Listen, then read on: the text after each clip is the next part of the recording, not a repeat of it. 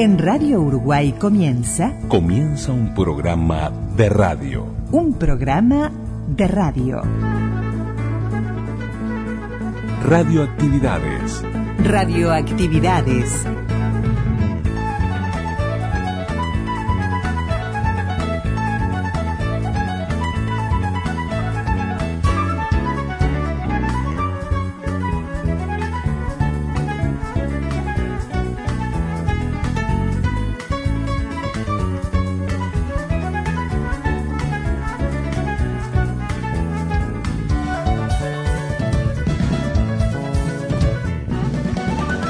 Bienvenidos amigas y amigos de las radios públicas a radioactividades en este domingo 13 de agosto del 2023.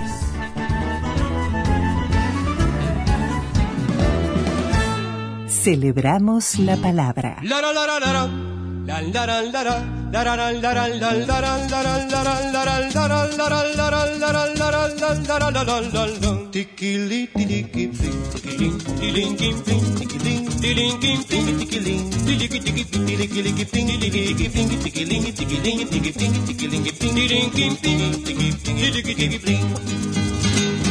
Quiripa lo llaman Quiripa, Quiripa es.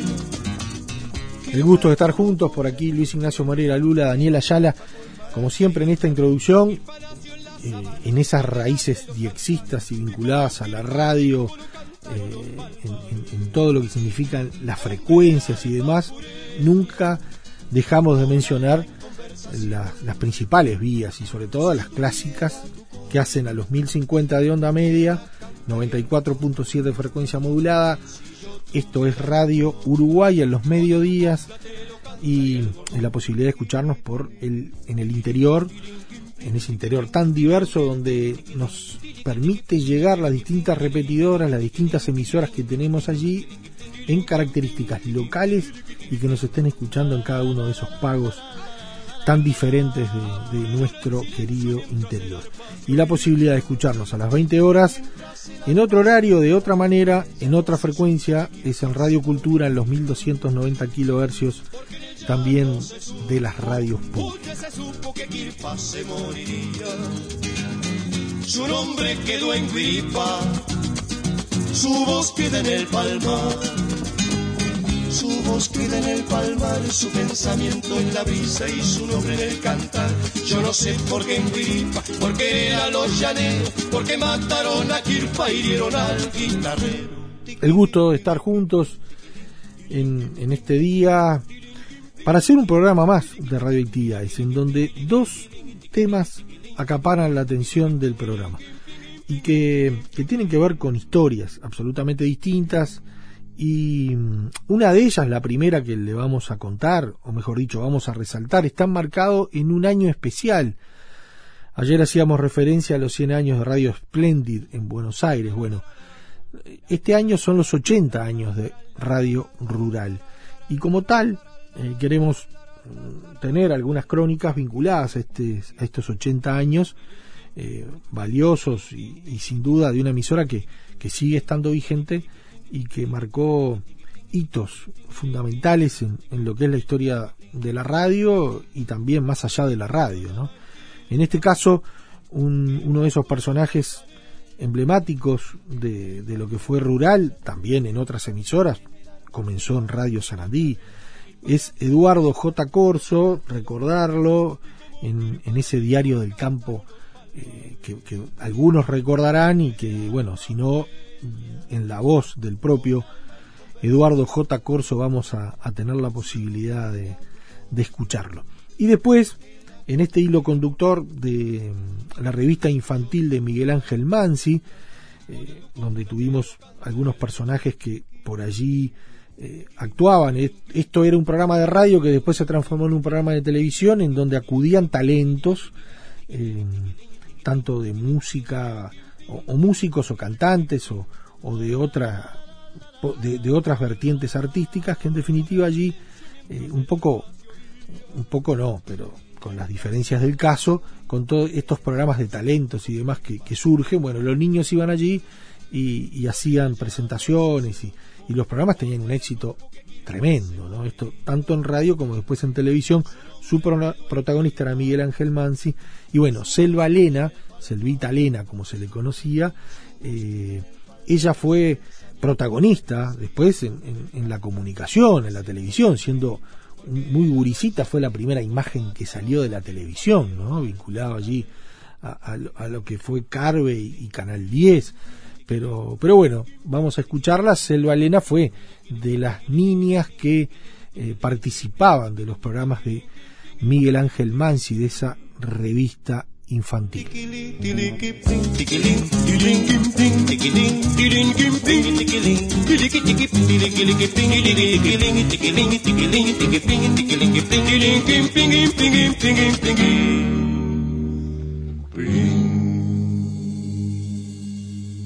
Correo arroba radioactividades.org. En Facebook, Radioactividades. Radioactividades. Contenidos, adelantos y noticias. Facebook, Radioactividades. Y en el marco de los 80 años de Radio Rural, hoy traemos a uno de esos personajes que supo estar buena parte de su, tiempo radial, de su historia radial, en CX4. Eduardo Jesús Corso Crispino, que nació en San Ramón el primero de septiembre de 1920 que falleció en el año 2012, abogado, productor agropecuario, periodista uruguayo. Eh, fue el protagonista, el fundador, el creador de su audición radial, el Diario del Campo, que en 1949 se inició con un espacio en Radio Sarandí, después en Radio Oriental, Radio El Espectador y particularmente en CX4, Radio Rural. Y bueno, tenemos a Eduardo J. Corso contándonos de sus historias radiales.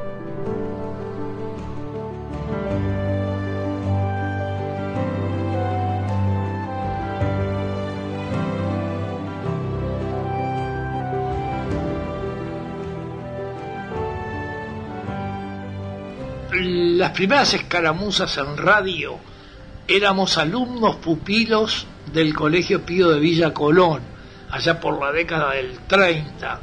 Más concretamente tiene que haber sido el año 38, que los días previos, las vísperas de fiestas patrias, o íbamos a las estaciones del Sodre a declamar versos con otros compañeros, cuya autoría era de nuestro profesor, el presbítero salesiano Eduardo Dufrescu, o íbamos a CX8 Radio Jackson, cuando estaba ubicada junto a la capilla Jackson. Bueno, transmitíamos, hacíamos esas audiciones, no sabemos si alguno nos escuchaba o no nos escuchaba. En cuanto a actuar por radio, recordamos que estando en preparatorios, eh, un domingo de mañana eh, hicimos una exposición sobre la libertad de enseñanza en CX14, el espectador, cuando estaba ubicado acá en Germán Barbato y 18 de julio. Y posteriormente fue cuando iniciamos Diario del Campo, que fue una aventura. Nos la propuso el doctor Salvador García Pintos, nosotros dirigíamos un periódico en San Ramón que se llamaba La Lucha por la justicia social y los ideales democráticos. Era la época de la guerra. El primer número lo editamos el, el 25 de agosto de 1942. Estábamos en preparatorios, teníamos 21 años, próximo a cumplir 22 y dirigíamos el periódico. Posteriormente dirigimos el Montevideo y simultáneamente, unos pocos años después, el Surco, órgano de la Confederación de Sindicatos Cristianos Agrícolas. Y ahí, como lo dirigíamos, escribíamos la nota editorial, hacíamos eh, relaciones, etcétera. Y un día, el doctor Salvador García Pintos nos dijo eh, ¿sabes tú que yo soy director, soy presidente del directorio de Radio Sarandí? Digo, sí, lo vi en el diario. Bueno, hemos pensado que tú pudieras tener un programa dirigido al campo. Tenemos a Carlos Solé en el fútbol, tenemos a Lalo Gómez en las comedias, tenemos a fulano de tal en tal otra, y en un país que vive del campo no tenemos un espacio dirigido al campo. Y hemos pensado que tú podrías eh, hacerlo. Ese ofrecimiento fue allá por mayo de 1949. Y nosotros de entrada le dijimos que no, que estábamos en otra cosa, que eh, hacíamos periodismo escrito. Y dice, no, pero eh, lo que pasa es que tú tenés miedo, pero el miedo se te va a ir al poco tiempo de empezar a hablar. Lo cierto es que en el mes de julio me obligaron a ir a una reunión de directorio porque el gerente de la radio, Raúl Beiso Corch, en aquel momento me llama y me dice, mire, venga a la reunión de esta tarde y definimos porque yo tengo otro candidato, usted es el candidato del directorio, y cuando voy allá y me encuentro a García Pintos, a Juan Vicente Chiarino, a Ignacio Zorrilla San Martín y otros más, eh, fui débil y no me animé a resistirme y salí de ahí ya enganchado eh, con, la audición. Además, García Pinto me había dicho, vos sos un muchacho pobre, te vamos a dar 60 pesos por mes. Claro, en aquel momento era plata, pues yo ganaba teóricamente en el Instituto de Colonización en nominales 180, que después con todos los descuentos cobraba 140.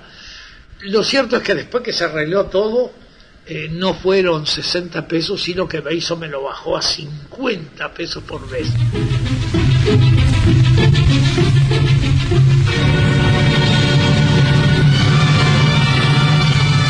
Mundo Agrario. El programa tempranero de Sarandí con la información y asesoramiento para el sector más importante de la economía nacional. Mundo Agrario.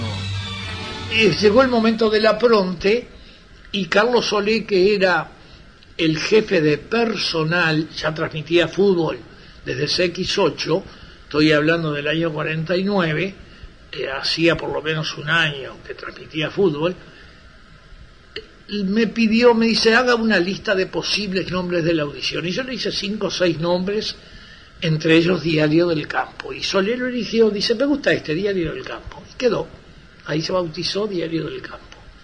Y desde aquella época, pasando por un montón de radios, de ahí a CX12 en el año 60, posteriormente, allá por el año 80, con motivo del plebiscito del no, perdimos la radio, nos sometieron a censura y nos fuimos.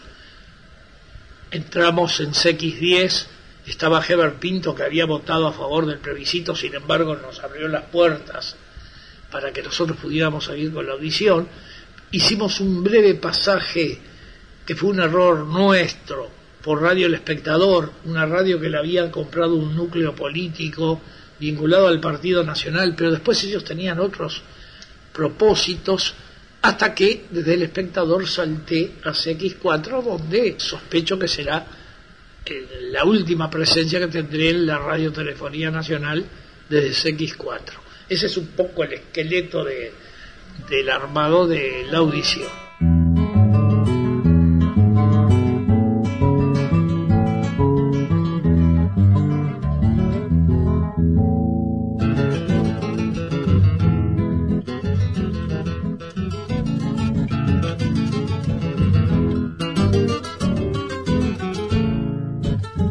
Quienes tienen como último dígito el 9 pagarán al día siguiente de la Navidad, el 26 de diciembre.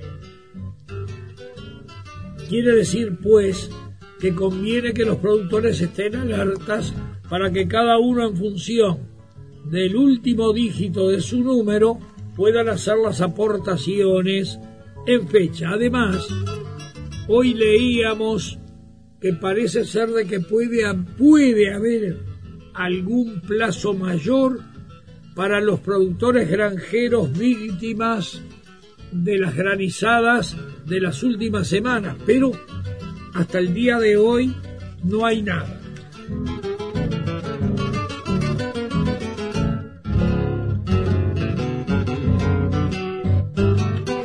Corso, vamos un poco por partes, son muchas las cosas que seguramente en esta charla van a, van a entrar. Allá por los 30, ¿no? ¿Qué, qué, idea había de la radio? Era una cosa muy lejana, recién estaba llegando a lo que eran la- las casas de, los montevideanos y la gente del interior. En el año 30 vivía en San Ramón, era yo en aquella en el año 30 tenía 10 años de edad, no había luz eléctrica, la radio no se conocía en esa época. Cuando el problema el campeonato del mundo, en San Ramón había dos radios. Una que la tenía el cura párroco, Jerónimo Deitcas, y otra que la tenía don Gonzalo Penela, dueño del molino. Eran las dos únicas radios y la gente escuchó los partidos del año 30 a través de esas dos únicas radios. La energía eléctrica a mi pueblo, San Ramón, fue allá por el 35-36. Y en ese momento empezaron de a poco a comprarse las radios, eran unos armatostes grandes. Yo conservo una que mandé a hacer de- en el año 45.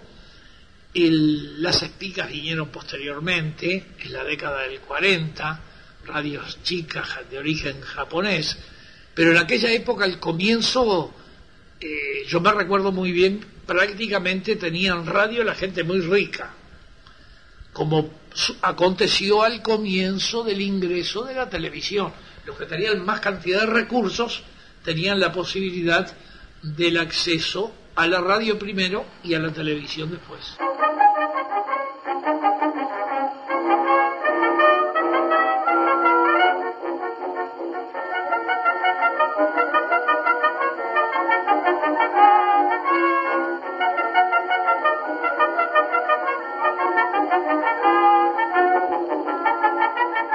¿Qué significó, siendo un adolescente prácticamente, un niño, venir a Montevideo a actuar en esas emisoras? Bueno. porque se le abrió un mundo nuevo. Sí, pero yo ya estaba estudiando en Montevideo.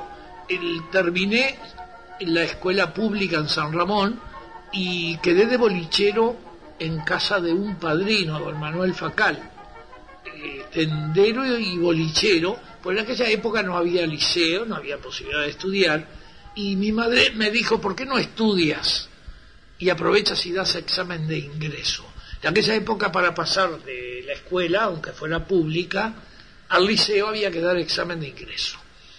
Y un hermano mío me ofreció que él estaba, era militar, estaba en el cuartel de Peñarol, que viniera a Montevideo.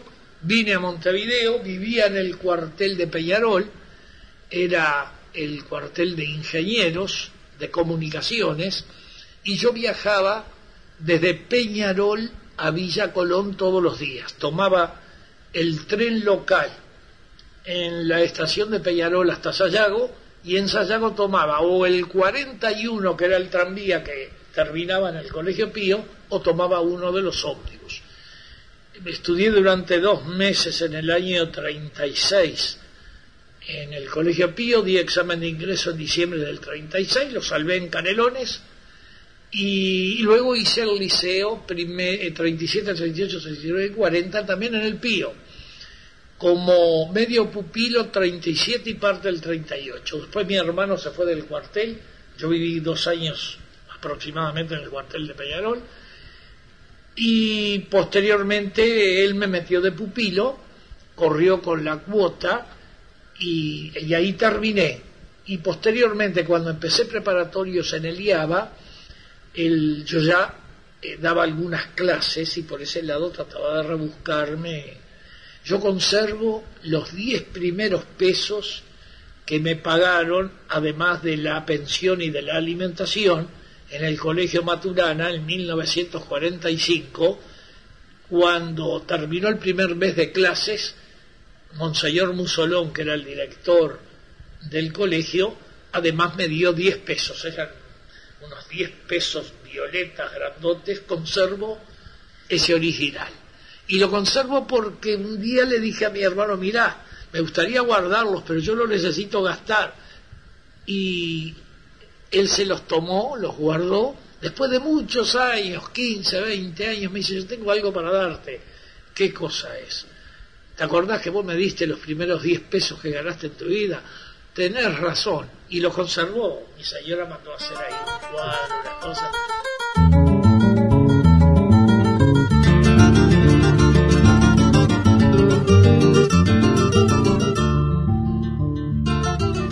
¿Y, y cómo fue la llegada a la radio? Ya grandecito, entonces con otra perspectiva, no la de estar en San Ramón. Yo estaba, yo estaba en facultad de Derecho, eh, ya tenía unos cuantos años cursados en la facultad de Derecho, nunca aspiré a, tener una audición radial en absoluto. Eh, era periodista de Alma, yo con 21 años dirigía La Lucha, el, eh, periódico en San Ramón, y después, allá por el 44, empecé con El Surco. Y, pero nunca había descubierto que pudiera tener vocación para un diálogo permanente en el micrófono. Además, en gran parte todo se fue haciendo, uno se va adaptando, va agarrándole la mano y llega un momento en que el micrófono no come a nadie, no, no patea, no pega mordiscones y uno se adapta a él.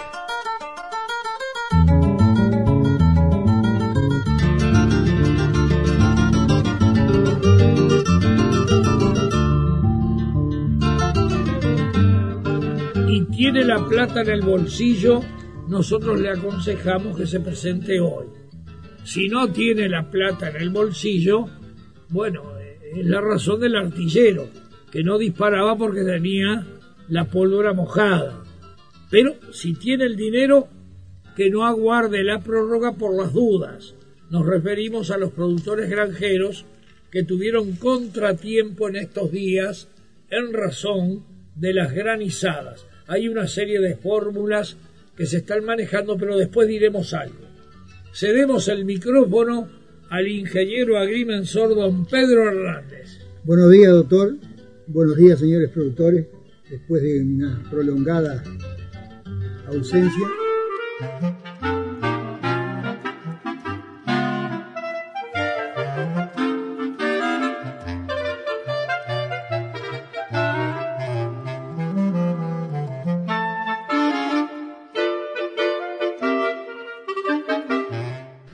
En los años 30 prácticamente se escuchaba algún partido de fútbol. El, eh, por ejemplo, Soleya transmitía en la década del 30 desde el Sodre. El, eh, ya era un relator de, de- de mucha experiencia. El año 50 eh, había por lo menos dos o tres radios que transmitieron desde Maracaná. Estaba El Espectador, estaba en aquella época Radio Sarandí. Yo ya era compañero de Soler eh, en CX8 y probablemente hubiera alguna emisora más, la 24, la voz del aire, la voz del aire. El- ahora, el, el fenómeno de la radio probablemente haya comenzado hacia fines de la década del 30 probablemente ahí. Y además, cuando se fue generalizando la energía eléctrica, porque el fenómeno de la, de la espica, de la pila, de esto, del otro, eh, todo esto vino posteriormente. Y, y realmente ha sido un fenómeno. De ahora en más uno no sabe lo que podrá venir.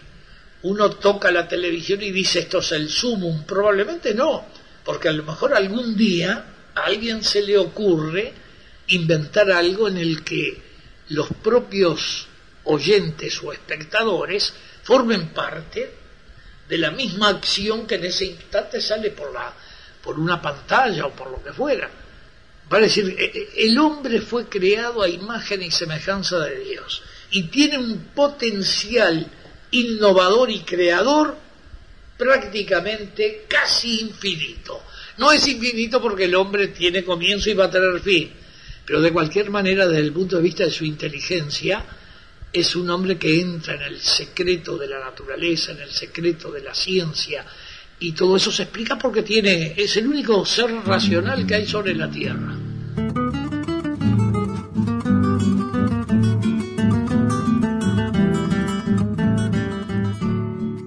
Haber pertenecido a la, a la nueva 8 en la, en la década del 40, más exactamente, en 1946 empezó Sarandí su nueva Exacto. época, ¿no? Eh, había monstruos de la José comunicación. 808. Yo comencé en- en- ahí en el primer edificio del CX8, eh, San José y Florida. Teníamos la casa de gobierno haciendo cruz en, en la esquina. Y el director de ese entonces era Raúl Meiso Corch. Estaba Carlos Solé.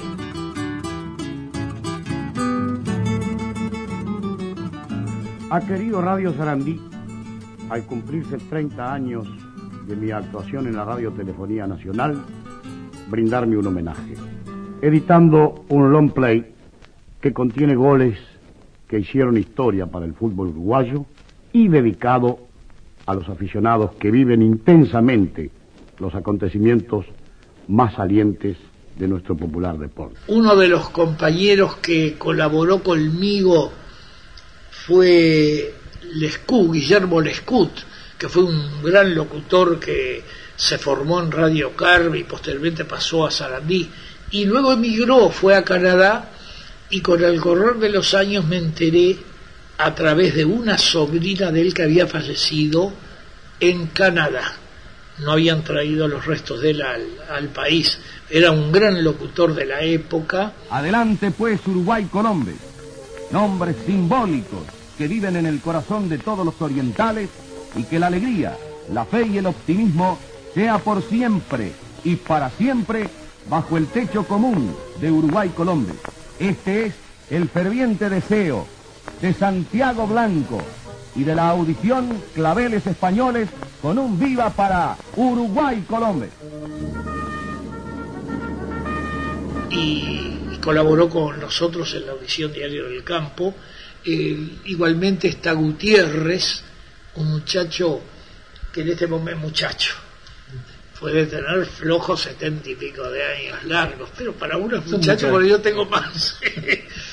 es el que también colaboró con la audición estás Sergio Mesano durante muchos años iba a la Cámara Mercantil a buscar diariamente el informativo de cereales oleaginosos y colaboraba saliendo en fin uno aparece poniendo el rostro, la voz y el cuerpo, pero generalmente estos programas significan que hay muchas colaboraciones de mucha gente, unos que participan abiertamente ante el micrófono y otros que están en las sombras y que a veces son los que realmente constituyen el nervio de todas esas. Tal vez le pase a usted también en alguna medida lo que yo le digo en este instante. Es que la radio es eso, ¿no? La radio hay mucha gente que está de un lado y del otro. Además, la radio tiene la magia que no tiene la televisión. Nosotros hicimos un ciclo de seis meses seguidos en televisión en Canal 4, después de los hermanos Coraje y antes de las fuerzas conjuntas. Nos est- estamos refiriendo en el año 71-72.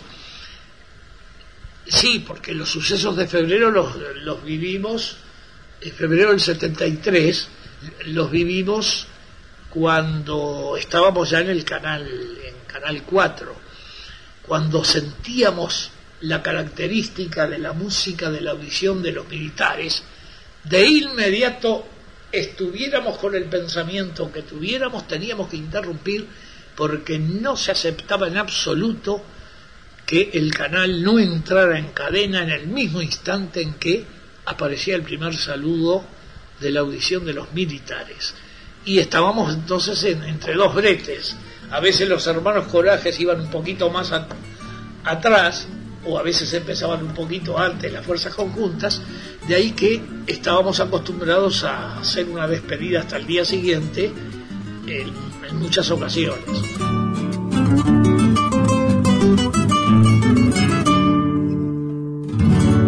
Tasa de interés de estos posibles préstamos que se le van a acordar a los productores granjeros que sufrieron las consecuencias de las granizadas.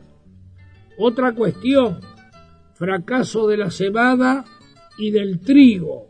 Se hablaba de que todos los que pidieron dinero al Banco de la República debieron asegurar los cultivos. Se nos ocurre de que el gobierno debiera actuar por el lado del banco de seguros a fin de aplicar una fórmula realista debido a que el exceso de agua fue la determinante fundamental del fracaso de estas cosechas.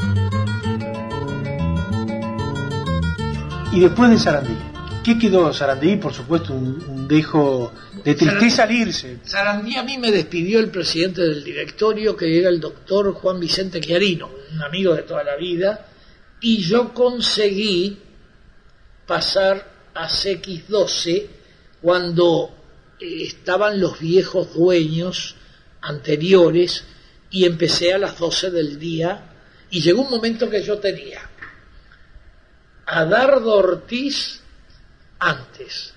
Hacía yo la audición y después aparecía Jorge Valle a hacer su, propio, su propia audición por CX12. Una vez le cuento esta anécdota de cuando estaba en CX12 al comienzo. La dirección me dice de que estaba el señor Wilson Ferreira Lunate que quería hablar conmigo. Apenas lo saludo, nos conocíamos, eh, habíamos tenido en algún momento alguna agarrada, porque claro, quien va un, está frente a un micrófono y si bien uno es cuidadoso de no manosear a nadie, a la persona, a la reputación, él había ido a reclamar porque le habían dicho de que yo lo había maltratado en el espacio del día anterior. Entonces de entrada le dije al director y le dije a Ferrer Lunate, mire, yo no, de ninguna manera no aludí en absoluto para usted. Y en ese momento se le iluminó el cerebro a, a Ferrer y dice, no, fue Guadalupe por CX14. Hubo una pequeña confusión. Y efectivamente, eh, aquel, el doctor Guadalupe, que era director del debate, no sé si usted lo ubica, bueno, había tenido una descarga gruesa contra Ferreira Aldunate, y entonces le digo, y yo, eh, creemos que era ministro él, le digo, aprovecho su presencia acá, no se me va, vamos al, al espacio, y le di intervención. Vino a pelearme y al final hizo una, una exposición de circunstancias frente al micrófono.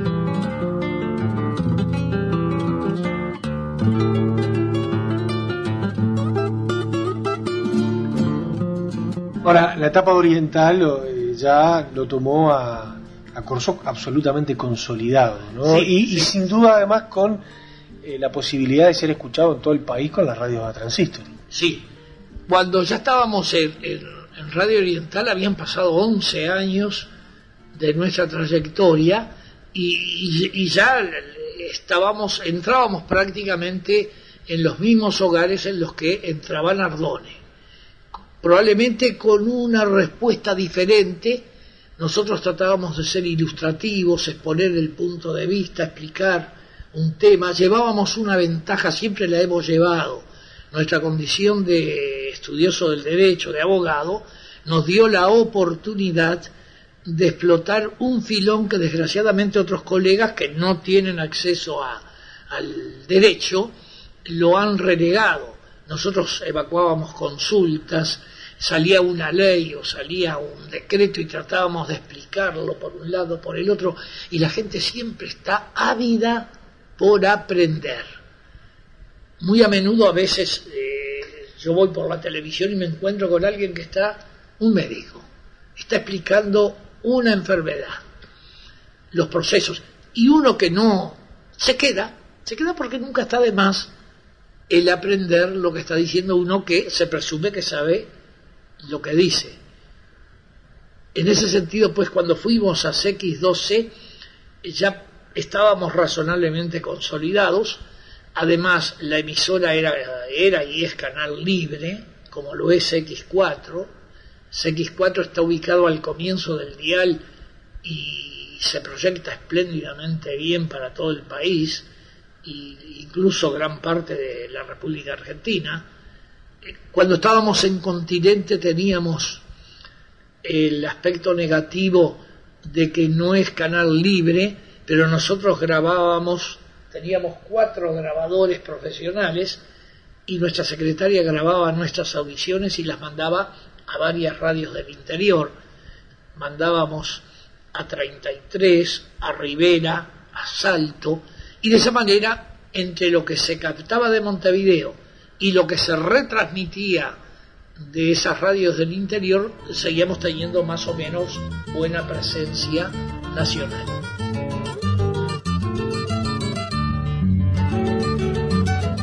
Importante en esta materia es que Bella Unión no quede relegada y pueda sacar la cabeza a través de la transformación que se procura.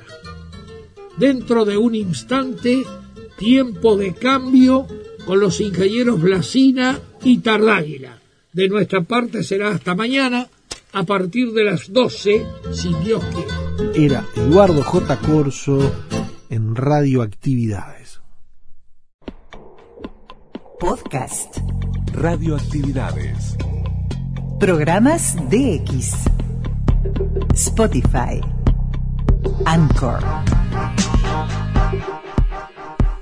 Y en el día de hoy otro de los de los programas que queremos poner en valor, seguir hablando de él en este ciclo 2023 es la revista infantil de Miguel Ángel Mansi, un programa que a partir de, de la entrevista con Panchito Nolé, él estuvo allí y realmente marcó eh, marcó su vida artística el haber estado allí en esta revista infantil de Miguel Ángel Mansi. Como otros artistas, algunos los hemos entrevistado, otros no tuvimos la posibilidad de hacerlo, pero en este caso, alguien que, que marcó su presencia eh, desde bien chiquita eh, y, y, también su simpatía y su decir fue la primera imagen de la televisión, pero particularmente Selva Lena, Selvita Lena, como se le conocía muy bien así, eh, con, en ese seudónimo, en el diminutivo de su nombre Selva, eh, fue de esos personajes que no se olvidan y que estuvo allí en la revista infantil de Miguel Ángel Mansi. Así que Selvita Lena en radioactividades.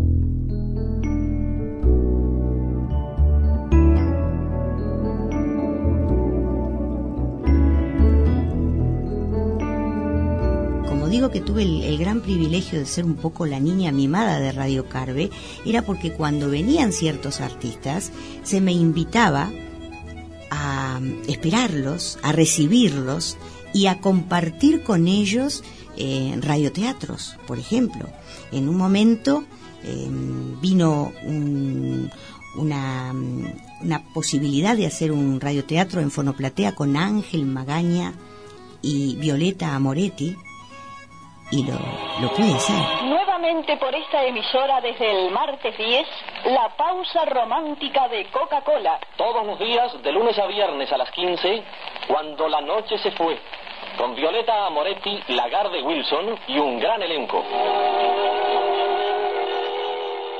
y, me sentí muy contenta porque además ellos fueron muy cariñosos conmigo, em, hice con ellos, después tuve la oportunidad de hacer con em, Carmen Darling y Carlos Tolve eh, el matrimonio perfecto, yo era bimbo en ese momento, también en esto tuvimos un éxito muy grande con ese radioteatro que se hacía todos los mediodías en Radio Carve, y se hizo una gran fiesta en una confitería en el momento festejando los eh, tres años de Bimbo y, era algo que hasta la propia gente que me escuchaba pudo asistir a esa fiesta.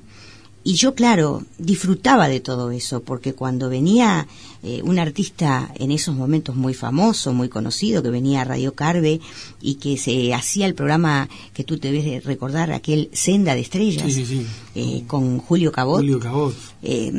tenía la posibilidad de recibir este, artistas y en un momento recibía a un, a un chico que era muy famoso, eh, Joselito. Es él que por fin llega, el pequeño gran artista que ha asombrado y conmovido a su tierra española, a España entera y recientemente a Buenos Aires. En su corazoncito de 10 años están todos los duendes del cancionero andaluz. Y hay algo de sortilegio surgiendo desde su presencia, su sonrisa, su voz de todo lo que hay en él de niño maravilloso, capaz de cautivar con una canción a todas las multitudes. Señoras y señores, aquí está España en el milagro del niño de la voz de oro. Joselito, el pequeño ruiseñor.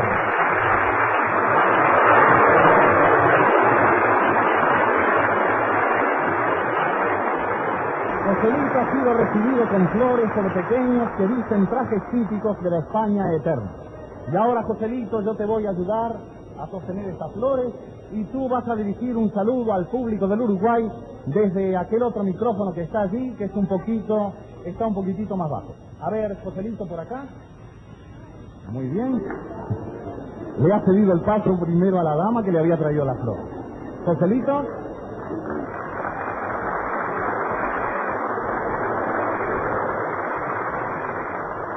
Sobre todo muy buenas tardes a todas ustedes, a veces muy buenas noches porque ya es de noche.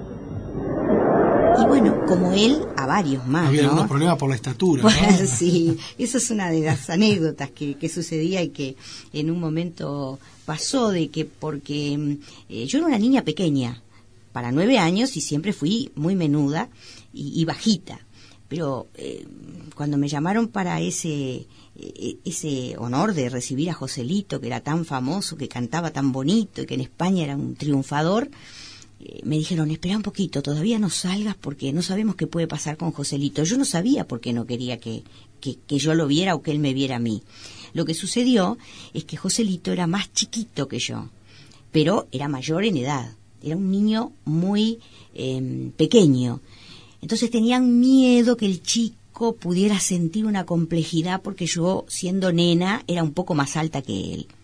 No pasó nada, al contrario. Disfrutamos, el chico era un niño eh, común y corriente, no le importó que yo fuera más alta. Nos, nos, nos, nos divertimos en, en- en momentos lógicos de los niños, ¿no? Así que de la revista infantil de, de Miguel Ángel Mansi ya casi a la presentación o al trabajo en el radioteatro con 8 o 9 años. Sí, 10 sí, sí, sí, inmediatamente. O sea, de muy pequeña, cuando el primer radioteatro que fue el matrimonio perfecto, yo tenía tres años y medio.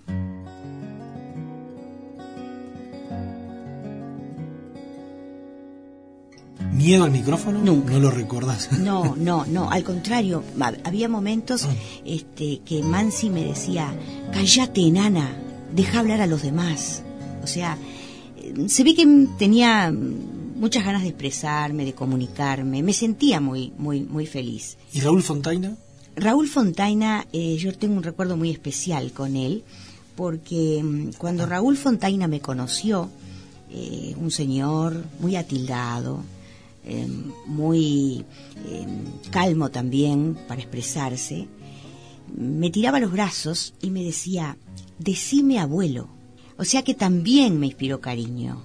Eh, Por eso digo, yo tuve mucho privilegio en, que estas personas mayores me hicieron entrar en el camino de la comunicación con, mimos, con, con muy buenos modales y con muchos ejemplos eh, que me sirvieron de aprender de, de muchos compañeros de aquel momento que se iniciaban en la televisión, como el señor Omar Giacosa, la señora Cristina Morán y tantos otros. Yo observaba mucho lo que ellos hacían, tuve la oportunidad de observarlos. Y creo que cuando uno es tan pequeño y puede llegar a observar y a estar mucho tiempo viendo ese tipo de trabajo, puede llegar a aprender.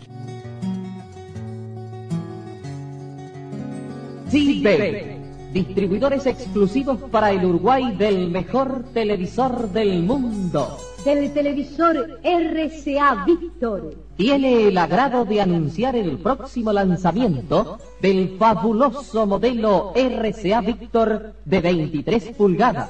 Y ahora presenta.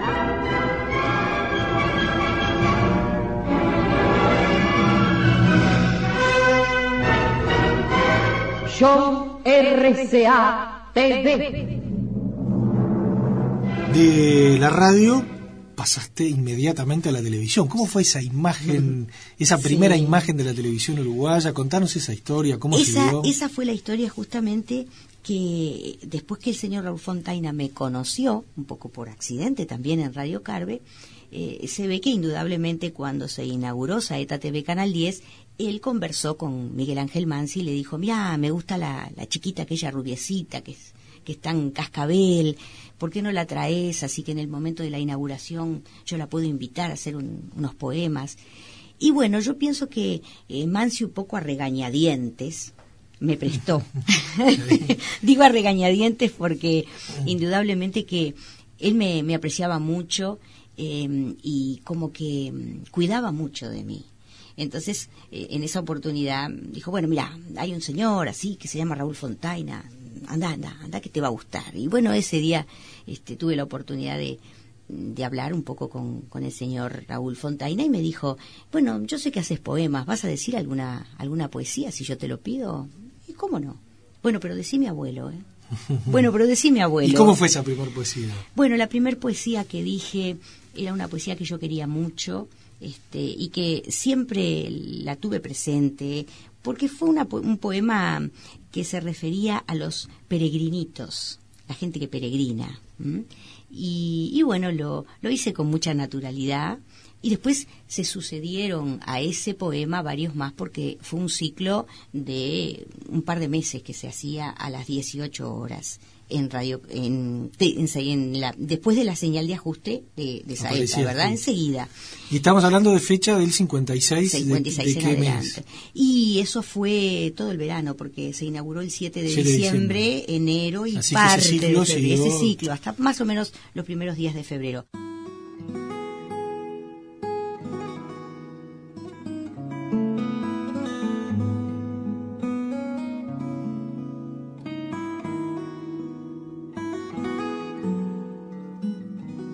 Después inmediatamente eh, surgió la posibilidad de hacer, eh, digamos, algo como un semi-teleteatro, porque éramos dos personas, Julio César Armi y yo. En ese momento había salido las primeras galletitas cubiertas de chocolate, con figuritas. Ese álbum se llamó Histolate. Y en ese momento Julio César Armi pasó a ser mi papá, que me traía las galletitas. Ese fue un aviso ya teatralizado entre Julio César Armi y yo. En los rosales de la estancia encontré esta rosa. Pensé que te podía gustar y te la traje. Tomá la rosa. Agarra esa flor, te digo. No la quiero. Déjela, doña Isidora. Si no la quiere, Agarra esa flor, he dicho. He dicho que no la quiero y basta. A todas le regala flores. ¿Y a usted qué le importa si don Javier es generoso? ¿Eh? vamos. ¿Qué le importa? De manera Ah. que, que no la quiere, Rosaura. Porque pensás que a otras también le regalo flores. Y no es verdad. Yo no regalo flores a ninguna. Y si alguna vez regalé, bueno, fue porque en todavía no había pensado que vos tenías tan lindos ojos.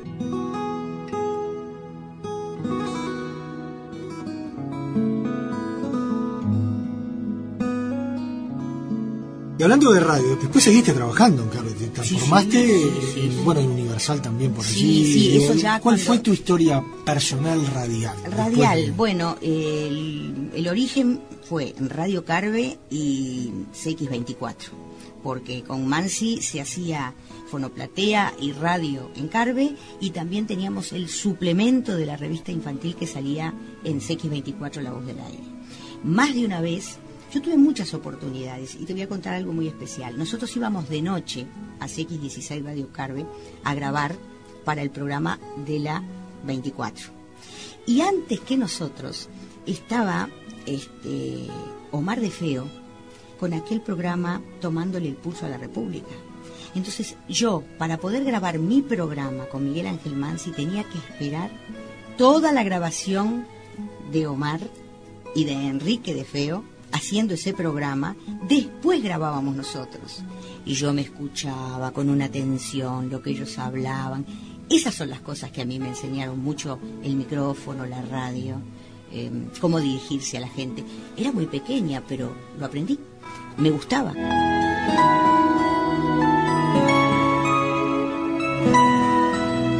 Radio Carve, Montevideo, Uruguay, en 850 kilohercios.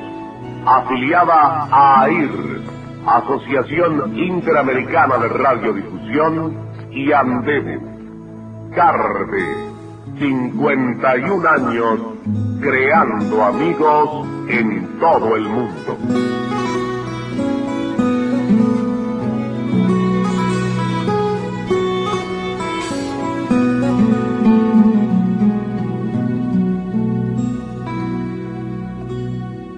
Ya cuando fui, digamos, adolescente, eh, quise tener a las propias. Entonces, eh, en un momento se dio la oportunidad de hacer un programa para la juventud.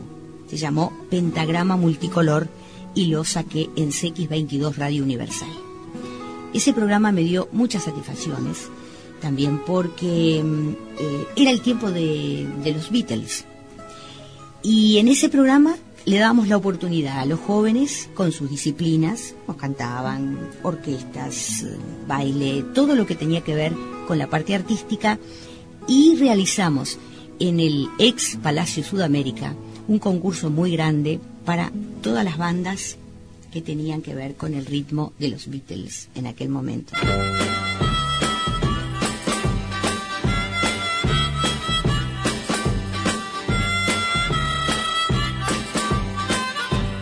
se presentaron muchísimos, muchísimos. Tengo todas las fotos, todo el registro de todo lo que se hizo. Y ese concurso me acuerdo que lo ganó un grupo que se llamaban Los Espectros, que estaban muy bien orquestados. Tuve en aquel momento la posibilidad de reunir en el Palacio Sudamérica, en el jurado de ese gran, monumental concurso que hicimos, a todas las figuras de aquel momento que tenían programas para la para la música, para la juventud y que eran muy conocidos. Este, la señora Lucia Regui con la cinta de oro, o sea, programas de aquel momento, ¿no? Este, Elias Turubich con el programa, claro, con el programa de Beatlemanía, o sea, concurrieron todos. Fue una fiesta, fue realmente una fiesta y, y me acuerdo que tuve también la, la gran oportunidad que ese programa Pentagrama Multicolor pasó a los domingos a las 18 horas en un programa que estaba en Saeta TV Canal 10 que se llamó Intermeso. En ese programa estuvimos un tiempo también con pentagrama multicolor, o sea que me llevaba la radio, y la tele, la radio y la tele. Siempre estuvieron juntos. Siempre anduvieron ahí muy parejas.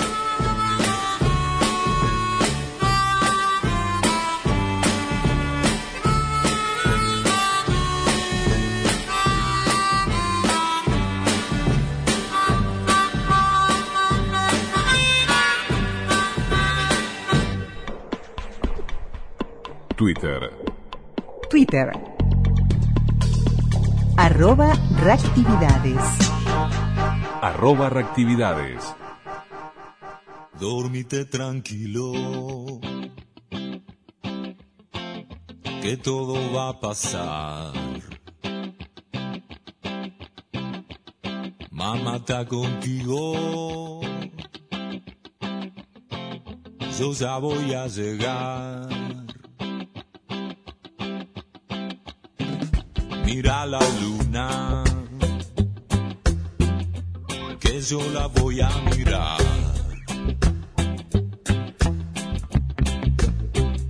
Le contaré un cuento para que lo pueda soñar. No tengas miedo, que nadie va a apagar la luz. Reíte durmiendo, que yo ya voy a volver al sur. Dormite tranquilo. Y así vamos cerrando un fin de semana más con la radio, con su historia. Y bueno, ayer teníamos a Juan Latorre, eh, tuvimos también el recuerdo a Delfort y la revista Dislocada en el marco de los 100 años de Radio Splendid. Hoy estuvo, estuvieron los 80 años de Radio Rural y particularmente alguien que marcó y que dejó huella allí en, en CX4, eh, como Eduardo J. Corso con su diario del campo.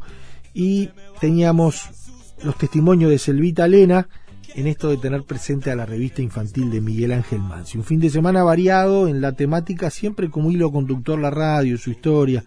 Y, y bueno, con la gana de siempre trabajaremos en la semana para que el próximo sábado y el próximo domingo a las 12 en estas queridas radio públicas nuevamente aparezca allí, en el éter y más allá de ese éter radioactividades. ¿Por qué? Porque estamos en los medios públicos, estamos en Spotify, estamos en, en redes, estamos en, en, varias, en varios ámbitos que, que nos permiten estar. Eh, de eso se trata también, de eso se trata la radio hoy, ¿no? Eh, les recordamos Twitter y Facebook, por allí radioactividades presentes. Esperemos que pasen una muy buena semana. Nos reencontramos el próximo fin de semana con más radioactividades. Chau, chau. Conducción, Daniela Ayala. Locución institucional, Silvia Roca y Fabián Corrotti. Producción y edición de sonido, Luis Ignacio Moreira. Dormite tranquilo. Dormite tranquilo.